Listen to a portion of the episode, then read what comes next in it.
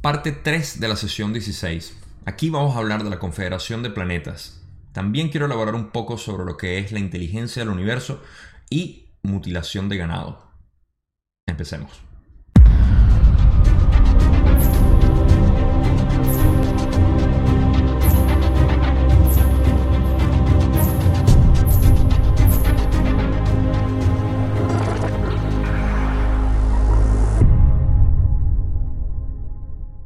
Antes de empezar, quiero hacer una pequeña actualización en cuanto a mi video pasado, un comentario que hice sobre lo que es la presencia de Yahvé o el origen de Yahvé en realidad en el planeta que venía del grupo de Orión. Luego del video, de que lo grabé y eh, seguí viendo material de eh, la ley del 1, me encontré que en la sesión 18 hablan de Yahvé otra vez y Don de hecho le pregunta que si Yahvé es de la Confederación de Planetas, a lo cual Ra dice que sí, es de la Confederación de Planetas, no del grupo de Orión. Esto me dejó un poco confundido y quise empezar a averiguar un poco más. En la misma sesión 18, me adelanto en un par de sesiones eh, eh, primero, pero me parece importante dejarlo dicho ahorita. Eh, se muestra como que Yahweh o Yahvé, como lo conocemos nosotros, existe de otro modo, y se habla de otro tipo de actitud que tenía. Esto me dejó pensando y me hizo pensar que eh, habían dos tipos de llave. Eso me llevó a que alguien en mi otro canal de inglés me dijera casualmente que buscara en el material de Quo, quien es otra entidad de la cual hablo en el grupo de Facebook de vez en cuando. Em, y lo hice, busqué y casualmente me encontré con el contenido de un eh, youtuber que se llama Brian Scott, que habla de la ley del uno también y de muchos otros temas espirituales. Eh, muy popular él. Y casualmente, hace una semana atrás, eh, él publicó un, un video hablando sobre Quo y Ra hablando de Yahvé. Resulta que hay dos tipos de Yahvé y esto tiene sentido ahora. es precisamente lo que había derivado yo una vez que releí la parte de la sesión 18 donde hablan de eso. Y en fin, el punto es que para aclarar y hacer una actualización ahorita, hay dos tipos de llave, al menos en la historia que nosotros conocemos. Un llave positivo enviado por Orión y un llave, eh, perdón, un llave positivo enviado por la Confederación de Planetas y un llave negativo enviado por el grupo de Orión. Entonces, eso es todo lo que tienen que saber aquí. Voy a hacer una mejor actualización en la sesión 18 donde se habla más de llave y ahí sí voy a exponer básicamente todo lo que significa el llave positivo y el llave negativo. Al final voy a hacer una conclusión que me parece muy importante eh, nosotros entender sobre la naturaleza de lo que esto significa. Un poco filosófica, porque de repente esa no fue la intención, pero quién sabe. El creador único capaz y lo intentó de esa manera para crear este tipo de, de poesías, por así decirlo de la, dualidad que existe en el llave que se conoce eh, como positivo y como negativo, del cual mismo hablé en la Biblia. Hay dos tipos o varios de dioses. Y bueno, hasta ahí los dejo. Pero quería hacer esa aclaratoria. Eh, si quieren ver el video o quieren revisar el material de eh, Brian Scott, para los que saben inglés, lo voy a dejar puesto aquí en la descripción. Y bueno, eso es todo lo que tengo por ahora. Vamos a pasar a lo que casualmente vamos a hablar de la Confederación de Planetas que envió a uno de los Yahvé y vamos a explicar de dónde viene eso. Así que vamos a empezar con la primera pregunta que tiene Don, donde dice, muchas gracias. ¿Puedes decir cómo se formó la Confederación de Planetas y por qué? Ral explica, en la dimensión del amor o de la comprensión, el deseo de servir comienza por ser un objetivo irresistible del complejo de memoria social. Así, hace mucho de tu tiempo, estos porcentajes de entidades planetarias, más aproximadamente el 4% adicional de aquellas cuya identidad no podemos revelar, se hallaban buscando la misma cosa, el servicio al prójimo. La relación entre estas entidades, a medida que encontraron o entraron en la comprensión de otros seres, otras entidades planetarias y otros conceptos de servicio, fue de compartir y continuar juntas en estos objetivos comunes de servicio. Así, cada una de ellas ha colocado voluntariamente los datos del complejo de memoria social en lo que podrías considerar un complejo central de pensamiento disponible para todos. Esto creó una estructura por la que cada entidad pudo trabajar en su propio servicio mientras reclamaba cualquier otra comprensión necesaria para reforzarlo. Tal es el motivo de la formación y de la manera de trabajar de la Confederación. Muy importante aquí, eh, algo para, eh, para analizar. Primero, la Confederación de Planetas empezó con la idea de ser de servicio a otros, porque en cuarta densidad es lo que nosotros buscamos. En cuarta densidad estamos polarizados, ya sea hacia lo negativo hacia lo positivo. los positivos, en su búsqueda de ser servicio a otros, encuentran la mejor manera de poder eh, ser eso. Ahora, ¿cómo lo hacen? Primero, recuerden que el, eh, eh, un grupo o un complejo de memoria social lo que hace es compartir básicamente todos los pensamientos, experiencias, historia y cualquier comprensión que puedan tener individuales. Básicamente, para poner el ejemplo, imaginen cuando el planeta Tierra o todos subamos a cuarta densidad, estemos compartiendo todo nuestro conocimiento, experiencia y todo eso. Eso hace que podamos ser de mayor servicio no solamente a nosotros mismos, sino a otros en otros planetas, en otras dimensiones, básicamente a través de toda la creación, como podamos hacerlo. Es parte de lo que vamos a desarrollar en cuarta densidad y vamos a tener básicamente claridad de espíritu. No hay manera de ocultar lo que, lo que tenemos, lo que somos y lo que sabemos. Y se hace parte del ambiente, por así decirlo. Ahora, en esa misma idea, la Confederación de Planetas, en búsqueda de ser de servicio a otros, me imagino que naturalmente sacó la idea de poder unirse a otros eh, grupos o complejos de memoria social que tenían básicamente la misma dirección.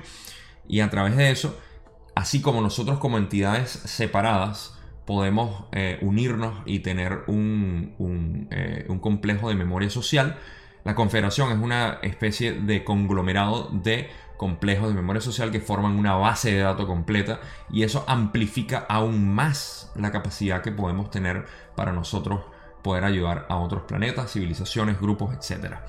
Esa es la manera. Traten de verlo como que si fuera algo orgánico que para mí ocurre naturalmente en la galaxia y eh, eh, ocurre en la conciencia, pues, en la búsqueda de servicio a otros. Eso es lo que están explicando aquí y espero que tenga sentido. La otra pregunta dice, Don, con un número tan elevado de planetas en esta galaxia, dices que hay aproximadamente 500 planetas en la Confederación, lo que parece un número relativamente pequeño. ¿Existe una razón para ello? Rale dice, existen muchas confederaciones. Esta confederación trabaja con las esferas planetarias de 7 de tus galaxias y es responsable de los llamamientos procedentes de las densidades de dichas galaxias. Ok, rápidamente aquí, porque eh, vamos a aclarar lo que es el término galaxia como lo utilizaron aquí, porque Don mismo se pregunta. Y creo que ya lo había hablado, eh, sí, estoy seguro que lo he hablado en, otra, eh, en otros videos explicando lo que es el término de las galaxias para Ra. Pero una de las acotaciones aquí es que hay muchas confederaciones. Lo que Don está preguntando es que de tantos planetas que hay en la galaxia, ¿por qué hay tan pocos? 500 más o menos los planetas que están en la confederación. Y Ral explica que hay un grupo de, confederaciones, por así decirlo. Esto me lleva a pensar o a validar lo que había dicho, que es algo natural, orgánico, por, decir, eh, eh, por decirlo de alguna manera, que ocurre en las galaxias. Em, si nos ponemos a pensar, localmente va a existir planetas que quieren ser de servicio a otros, complejos de memoria social, que buscan otros complejos de memoria social cercanos y forman lo que es una pequeña confederación. Algo me dice que esas confederaciones tienen contactos entre sí o pueden crear contactos. De repente a eso lo que vamos en un futuro, no sé. Pero eh, me parece lo lógico que nosotros si somos de servicio a otros, eventualmente queremos escalar la capacidad que tenemos hasta llegar a un punto galáctico en el que podamos de repente ayudar a, a otras galaxias o quién sabe. Pero me parece que es algo que simplemente va escalando con el tiempo mientras más somos. Eso es todo lo que quería decir ahí. Y ahora vamos a aclarar lo que es el término de galaxia como lo utiliza aquí. Donde dice, ¿podrías definir el término galaxia tal cual como lo empleas? Ra le dice, empleamos ese término en el sentido en que ustedes emplearían el de sistemas de estrellas. Estoy un poco confundido sobre cuál es el total de planetas a los que sirve la confederación de la que formas parte. Ra dice, veo la confusión. Tenemos dificultades con tu lenguaje. El término galaxia debe dividirse. Llamamos galaxia a un complejo vibratorio local. Así, tu Sol es lo que llamaríamos el centro de una galaxia. Vemos que tienes otro significado para ese término. Tal cual como ya lo habíamos dicho en otro video, no recuerdo cuál fue, pero ya habíamos hablado de lo que era el término galaxia. Ra lo ve de una manera eh, distinta. Cada una de las estrellas son básicamente galaxias para ellos y nosotros nos referimos a la galaxia como la Vía Láctea como tal. Eh, eso es básicamente todo lo que dicen aquí. Lo que me gustaría hacer acotación, y creo que lo, eh, lo vamos a explicar un poco más con lo que dice Don en la próxima pregunta, pero para que tengan la idea, yéndose a la próxima pregunta, es que em, la percepción de repente que Ra tiene, y esto lo sabemos porque lo han dicho en otras sesiones, que ellos no nos pueden ver a nosotros como divididos, a nosotros los seres humanos, siempre nos ven como un colectivo, no hay manera de ellos ver individual a cada uno de nosotros, nos ven siempre como un organismo completo. De la misma manera me parece que ellos perciben lo que es el sistema galáctico, o lo que nosotros vemos como la galaxia, y las estrellas siendo pequeñas galaxias, porque son como una miniatura de lo que es la galaxia como tal. ¿Por qué? Porque hay un sol central que tiene planetas y que de hecho incluye, incluye eh, planetas como Júpiter o unos más grandes que casi son estrellas. Y existe la especulación, o él escuchado por, otros, por otros medios, que eh, los planetas van a evolucionar estrellas eventualmente. Para mí esto tiene sentido cuando lo visualizo de esa manera en que eh, así se puede expandir una galaxia. Sol central crea estrellas, estrellas crean planetas, los planetas crean estrellas que luego eh, crean más planetas que crean más estrellas y así se va expandiendo de repente. Especulación mía. Pero de ahí se puede ver de repente eh, esa idea. Por eso es que ellos ven las estrellas como posibles galaxias. Hasta ahí lo dejo. vamos a ir a la parte de Don que dice, sí, en nuestra ciencia, el término galaxia se refiere al sistema lenticular de estrellas que contiene millones y millones de ellas. Hubo la misma confusión en una de nuestras sesiones anteriores, y me alegro de que se haya aclarado. Al utilizar el término galaxia en el sentido que acabo de explicar, el sistema lenticular que contiene millones de estrellas, ¿tienes conocimiento de la evolución en otras galaxias más allá de esta? Rale dice, somos conscientes de que la capacidad de la vida es infinita. Tu suposición es correcta. Don le dice, ¿puedes indicar si la progresión de la vida en otras galaxias es similar a la progresión de la vida en nuestra galaxia? Rale dice, la progresión es semejante, aproximándose asintóticamente a la congruencia a través del infinito. La libre elección de lo que denominarías sistemas galácticos provoca variaciones de naturaleza sumamente menor de una de tus galaxias a otra. Aquí quiero también eh, explicar o visualizar lo siguiente, y por eso es que es importante. Eh, espero que mm, eh, no me esté adelantando, de todas maneras, si hay algo que quiero explicar aquí, no. Pero de todas maneras va a tener sentido para la próxima pregunta y así vamos atacando la anterior y vamos preparándonos para la siguiente. Ok. La vida como tal existe en todo el universo. Esto lo podemos intuir nosotros naturalmente porque no somos nada especiales en el planeta, sabemos que no somos nada especial en, el sistema solar, tampoco lo somos fuera de la galaxia. Es básicamente lo mismo ocurriendo en, toda, en todo el universo, en toda la creación. Ahora, ¿cómo ocurre esto? Y aquí vamos en las próximas eh, preguntas a, tener un poco de, alusión a lo, que, a lo que voy a decir.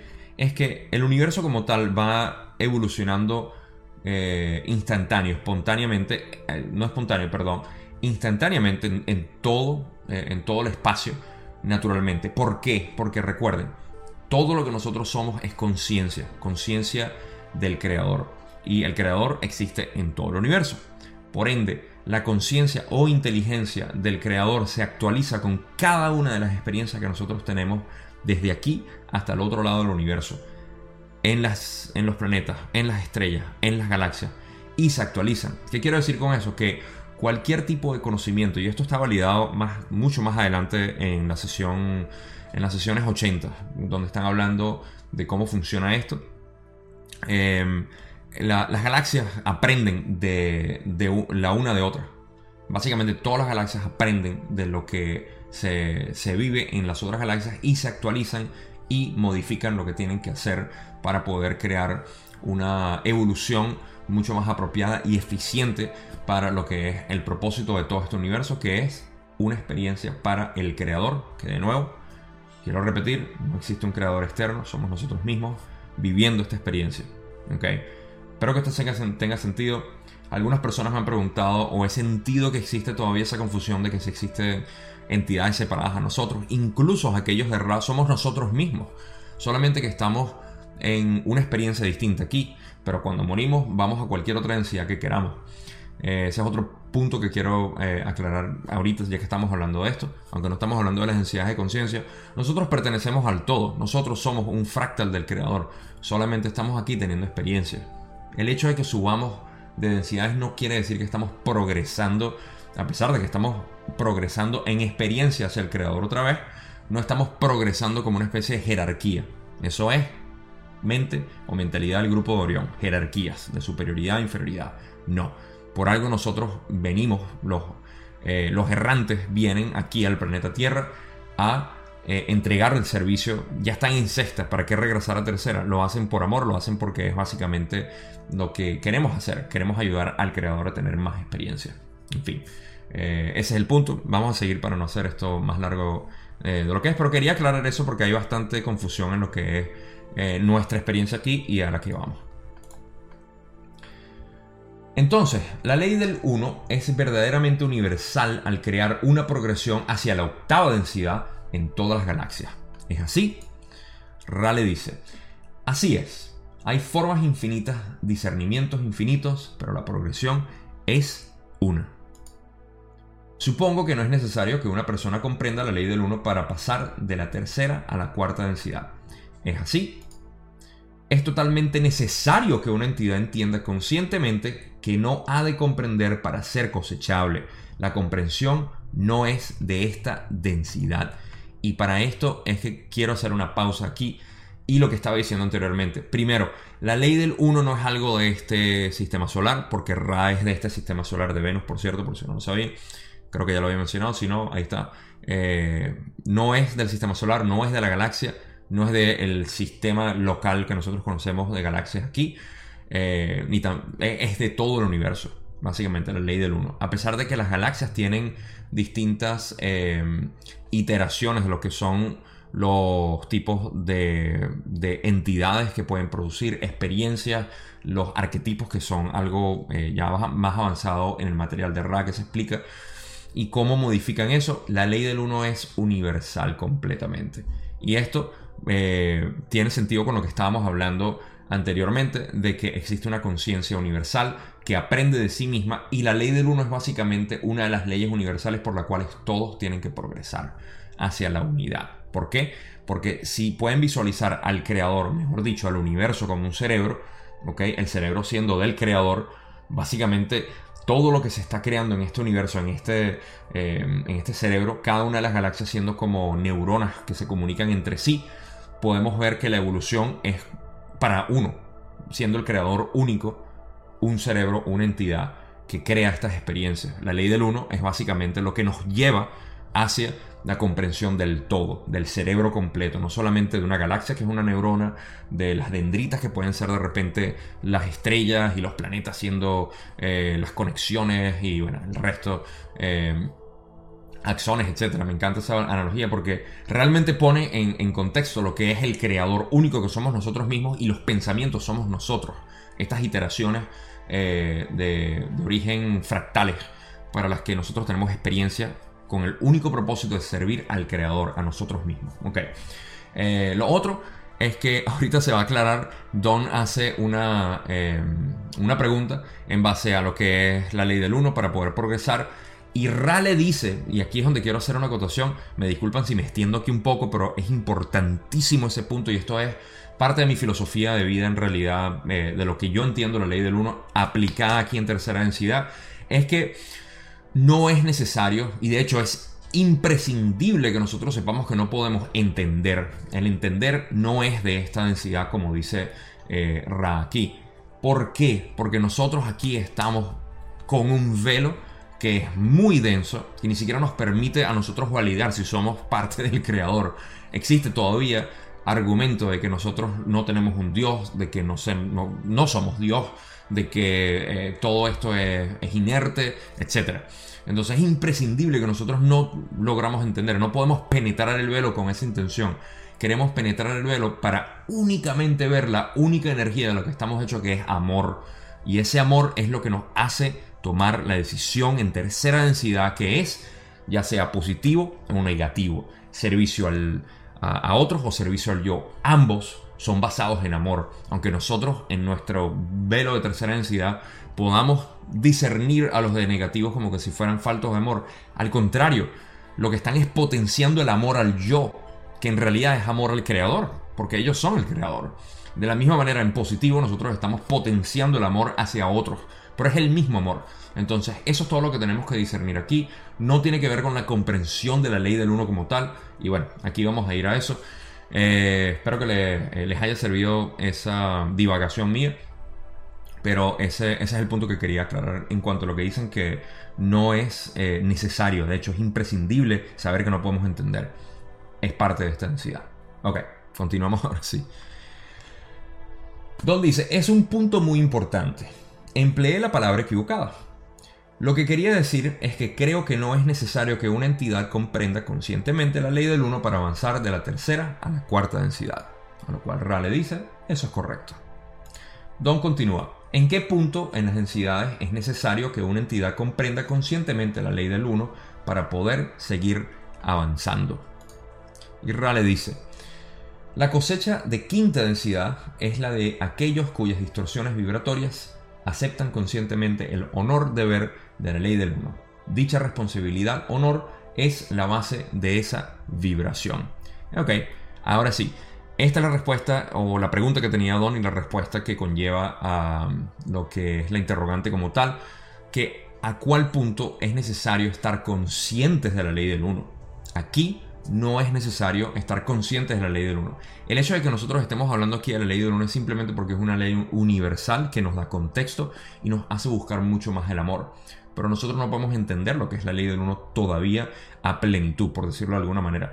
Eso pertenece a quinta densidad, donde eh, las distorsiones vibratorias aceptan conscientemente el honor deber de la ley del 1 y dicha responsabilidad, honor, es la base de esa vibración. Lo que quiere decir que en quinta es donde aprendemos a balancear ese conocimiento para poder eh, entender conscientemente lo que es la ley del uno.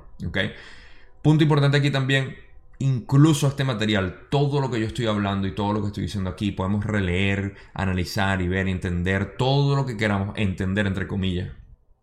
No lo podemos entender, no nos va a servir de nada para lo que es el propósito de esta densidad que es la elección positivo o negativo, como ya dije. Entonces, de nada sirve lo que yo estoy diciendo aquí, de nada sirve que yo eh, entienda o los haga ustedes entender y podamos con gráficas y ver todo eso, de nada sirve. Lo único que sirve la ley del uno en aplicación para nosotros es vivirla. Vivirla, experimentarla, sentirla.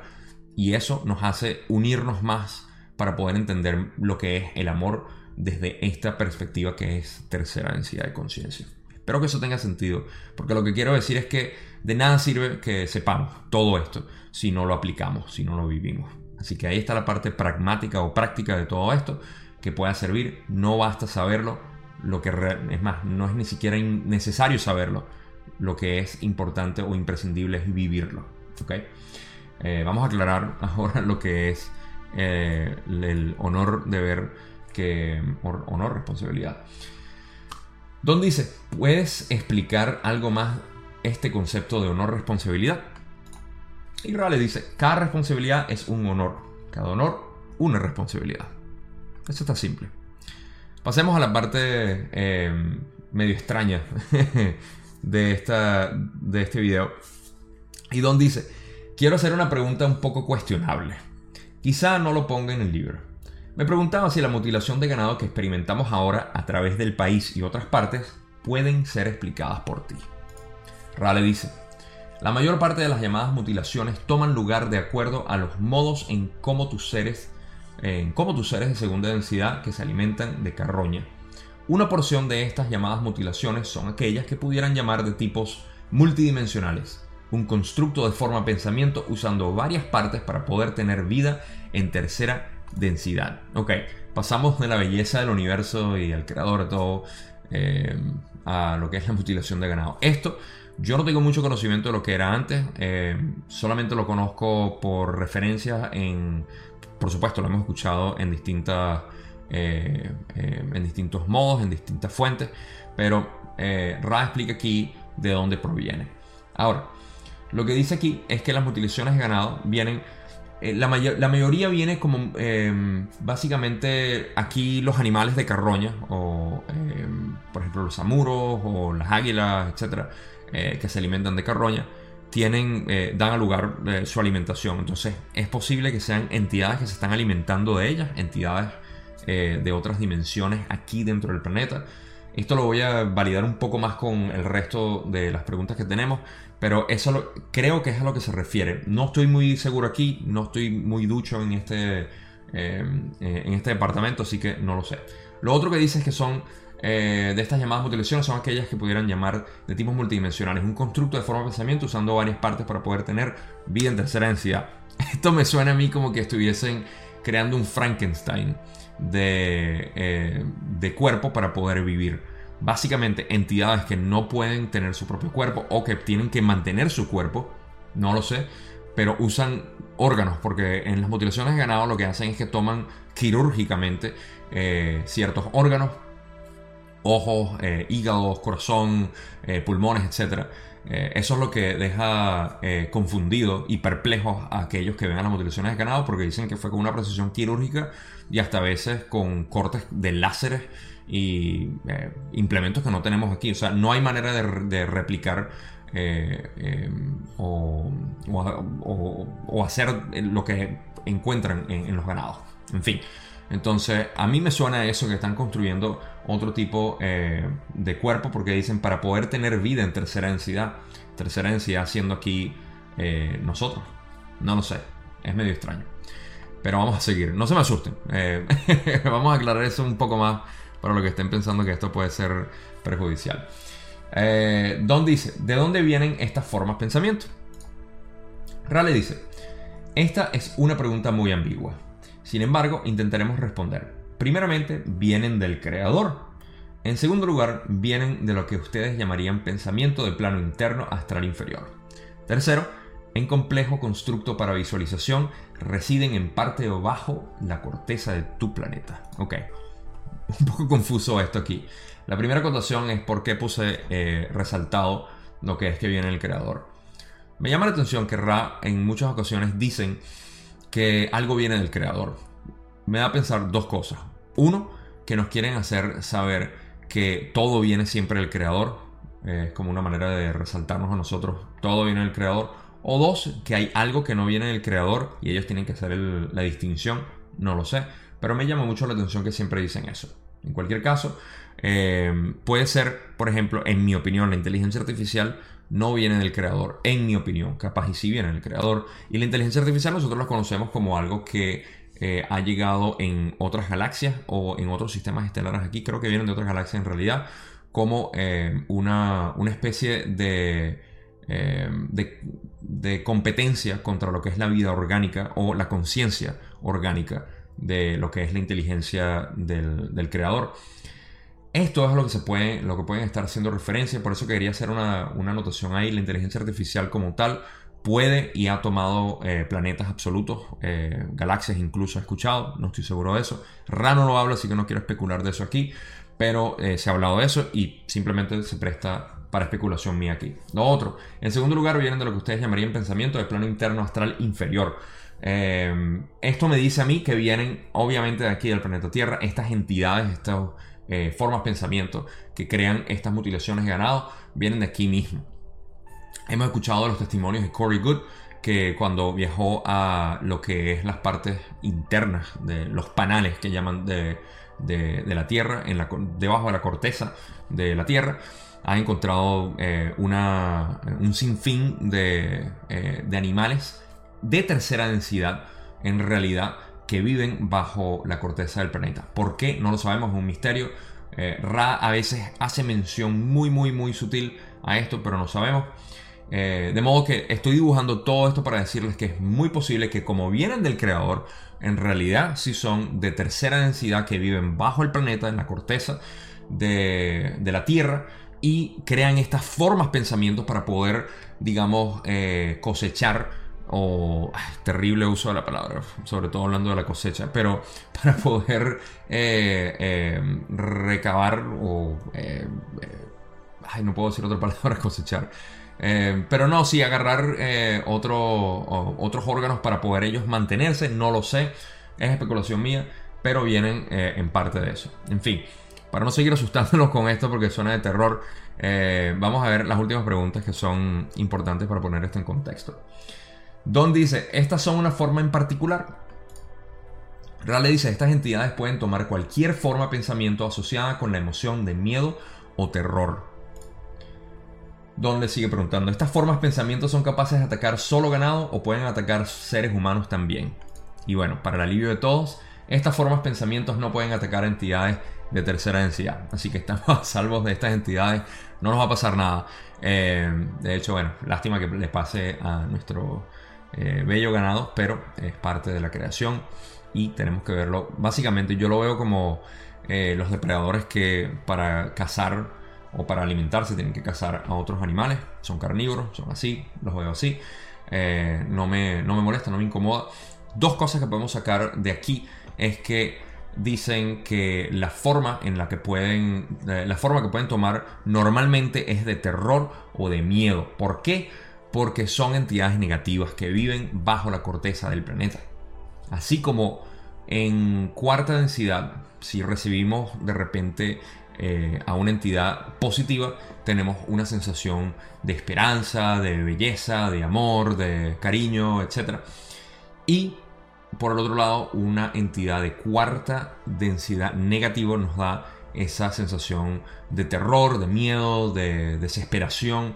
De la misma manera, estas entidades que viven bajo la corteza del planeta y que de nuevo son inofensivas para nosotros, eh, lo que hacen es eh, tomar forma de algo que causa terror, temor, etc. Entonces, eso es todo lo que tengo para lo de la mutilación de ganado. Es todo el material que tengo para este video como tal.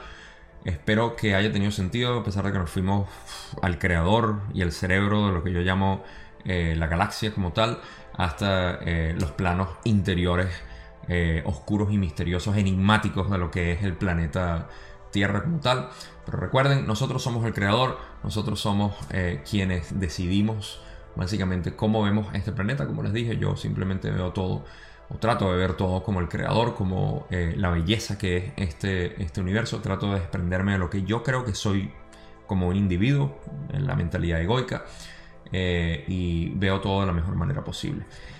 Esto es todo por la parte 3 de la sesión 16. En la próxima parte vamos a hablar sobre sincronicidades, lo cual me llama la atención, y lo que es tener sueños despiertos, que no son sueños como tal, es la palabra daydreaming en inglés, que es como cuando uno está soñando despierto, básicamente. Eh, y bueno, otros temas ahí que son interesantes, por supuesto, para mí.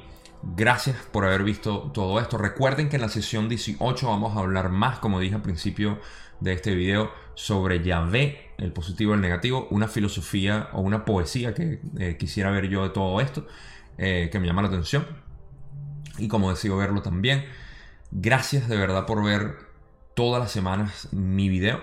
Eh, me llena mucho de verdad ver que haya gente que esté compartiendo esto conmigo a medida que voy estudiando esto y lo voy analizando, me encanta compartirlo porque al, mismo tiempo yo me nutro con la información que ustedes me dan, que me preguntan, que me hacen rebuscar. Y básicamente me he dado cuenta que vivo para esto, es mi vida, es para lo que me, he dedicado y lo que mi mente básicamente, incluso cuando termino de grabar el video aquí y durante toda la semana eh, puedo estar pensándolo, esto es lo que, eh, lo que mi mente termina yéndose hacia eh, mis pensamientos se, terminan yendo. Entonces, bueno, eso es lo que le quería compartir. Gracias de verdad por tolerarme por media hora todas las semanas. Se les quiere mucho de todo corazón. Si no lo han hecho ya, suscríbanse y denle like simplemente porque, no sé, es una manera de contribuir más. Gracias, los quiero mucho. Nos vemos la próxima semana.